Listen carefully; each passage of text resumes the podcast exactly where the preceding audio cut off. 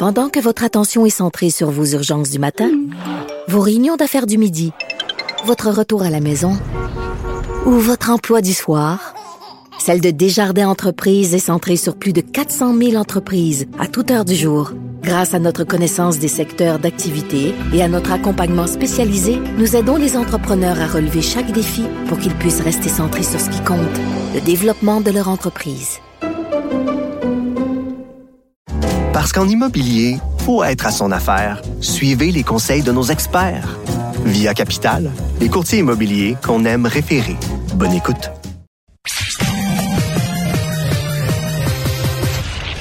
Combiner crédibilité et curiosité. Mario Dumont. Cube Radio. On avait entendu parler, je devrais même dire souvent, d'entreprises. On avait eu un pipeline aux États-Unis euh, qui était bloqué ou qui était en problème à cause de, piratage informatique, à cause de rançongiciel. En d'autres termes, on paralyse tout le système et on demande une rançon. Mais euh, vous l'avez peut-être vu passer dans l'actualité internationale, peut-être pas. Présentement, il y a un pays. Bon, c'est pas les États-Unis, mais c'est pas un si petit pays que ça non plus. C'est pas une petite île perdue avec une poignée de monde. C'est le Costa Rica. Mais il y a un pays qui est ni plus ni moins que paralysé euh, par des rançongiciels, système de santé, plusieurs ministères, etc. Guillaume Morissette, expert en sécurité, qui a des années d'expérience dans toute une série euh, de ministères et départements aux États-Unis en cybersécurité. Monsieur Morissette, bonjour. Bonjour, M. Dumont. À votre connaissance, est-ce que c'est la première fois qu'on parle à cette échelle-là d'un pays dont le gouvernement au complet est dans un, un tel état? Ben, je voudrais que c'est définitivement là, un, un, quelque chose qui est assez sans précédent. On parle quand même là, de plusieurs ministères, le ministère des Finances, le ministère du Travail, de la Sécurité sociale, de la science, de l'innovation et bien d'autres. Donc, c'est vraiment là une campagne qui est non seulement euh, par un seul acteur, mais là, il commence à avoir des discussions à savoir qu'il y aurait plusieurs acteurs là, en jeu. Donc, c'est vraiment là, euh, on s'acharne sur le Costa Rica, que je dire. Hum. Mais là, est-ce que, tu sais, c'est toujours la même question avec un rançon logiciel, là, tu dis, ils il, il te saisissent ou ils te gèlent tes affaires puis ils te demandent un montant d'argent. Je vous pose la question bien platement, est-ce qu'un pays peut payer? Ben, écoutez, c'est, comment dire, on peut payer. Je pense que ça revient toujours au, au bon vieux discours, est-ce qu'on est-ce qu'on négocie avec des terroristes? Donc, euh, le gouvernement du Costa Rica a refusé de payer la rançon qui était demandée, qui était de 10 millions de dollars US. Donc, euh, le gouvernement des États-Unis a renchéri avec une prime à savoir, bon, ben, nous, on est prêt à donner 15 millions de dollars US à ceux qui peuvent nous donner euh, des informations menant à l'arrestation des têtes dirigeantes du groupe. Donc, il y a vraiment une enchère là, à savoir que, bon, on veut on veut que ça vaille la peine pour tout le monde. Et, mais je pense qu'il y a vraiment de quoi s'inquiéter, que ça démontre qu'il y a un modèle d'affaires dans l'international en pleine croissance autour là, du rançon logiciel. Hum.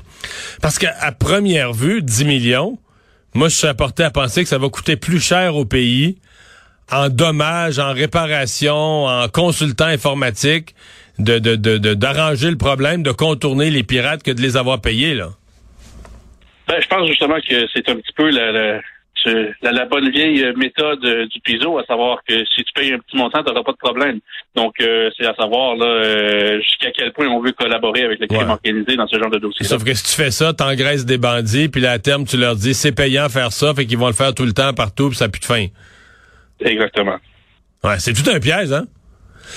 Oui, tout à fait. Puis je pense que bon, euh, ça, je pense qu'il y a matière à redoubler de vigilance. Je pense qu'au Québec ici, euh, ça a démontré qu'on on n'est pas à l'abri. Donc les, gens qui s'en sont pris au Costa Rica s'en ont attaqué ici là, l'aluminerie Alouette. Donc euh, des, des, opérations qui sont internationales. Donc on n'est vraiment pas, euh, on n'est pas à l'abri de ce genre de, de stratégie-là ici au Québec.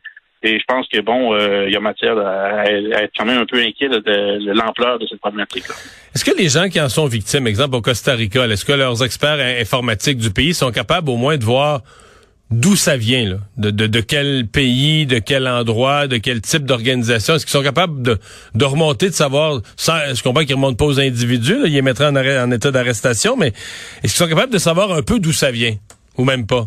Euh, oui, quand même. Euh, puis je vous dirais que les opérations de ces groupes-là sont relativement euh, ouvertes. Donc, euh, bon, dans le cas, par exemple, de l'aluminerie Alouette, avant que les nouvelles sortent, euh, ça avait déjà été sorti sur le web des discussions internes au groupe par le biais là, de, de chat room, etc., qui faisaient état là, de, des brèches de sécurité qui avaient déjà été exploitées. Donc, les opérations de ces groupes-là sont relativement ouvertes et vous dirais, euh, dans une certaine mesure, là, assez infiltré. Par contre, comme vous dites, il y a des moyens qui sont pris là, pour euh, garantir un certain anonymat ou du moins une certaine euh, sécurité opérationnelle là, au niveau des différents acteurs qui rendent leur arrestation impossible.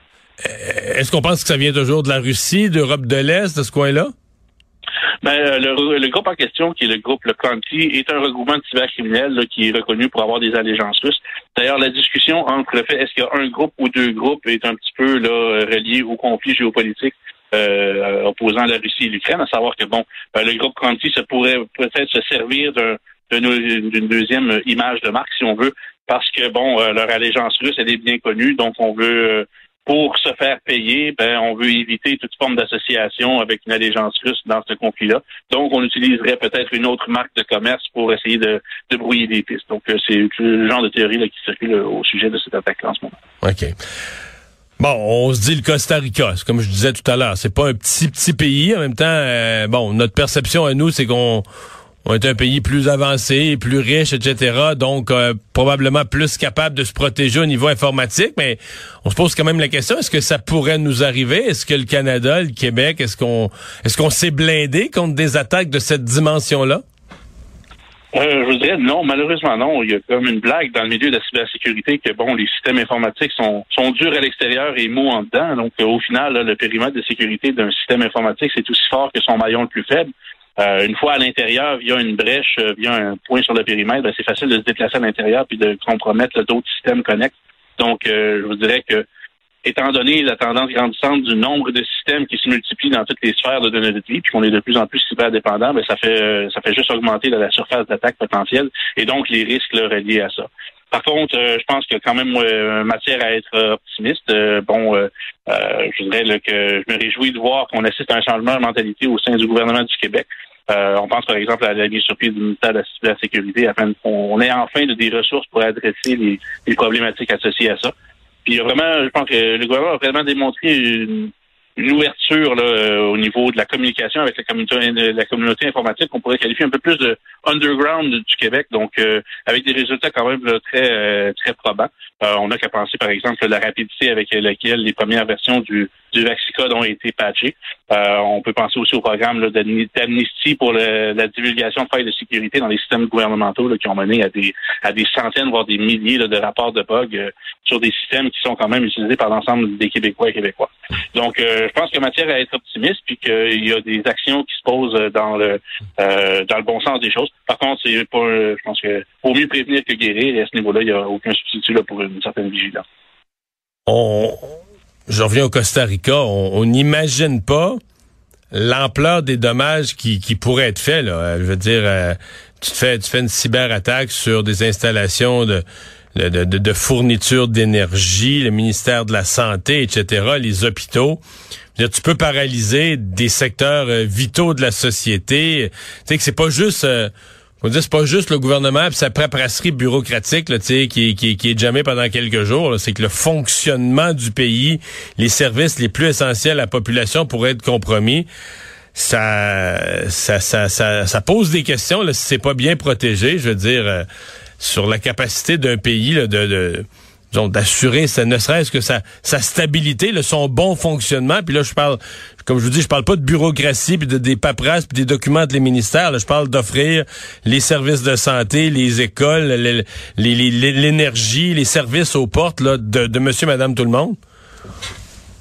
Oui, tout à fait. Puis je pense que bon, euh, il y a tout un toute une réflexion à amorcer en, ce sens-là, là, au fait que bon, euh, une des premières questions qu'on se pose quand on, conçoit un système, c'est qu'est-ce que ça fait quand ça fonctionne, et aussi la, question à se poser qu'est-ce qu'on fait quand ça quand ça fonctionne pas. Donc euh, là-dessus, je vous dirais qu'il y a tout à fait matière à avoir une réflexion sur euh, jusqu'à quel point on est en train de, se rendre cyberdépendant. Puis je pense qu'il y a vraiment un élément clé au niveau de ces attaques de rançon logicielle-là, c'est que ce n'est plus du tout l'apanage d'experts. Donc, euh, les outils qui sont utilisés pour attaquer ces plateformes-là sont extrêmement rudimentaires et sont à la portée de, de tout le monde. Donc, euh, à ce niveau-là, on parle vraiment de mettre un pays à genoux avec un lance-pierre. Puis je pense que c'est plutôt là-dessus qui, où, il y a vraiment matière à, s'inquiéter parce que on dit ça prend juste des gens qui sont prêts à le faire. Donc, euh, il y a vraiment matière ici à, s'inquiéter. Guillaume Morissette, merci beaucoup. Merci beaucoup, M. Dumont.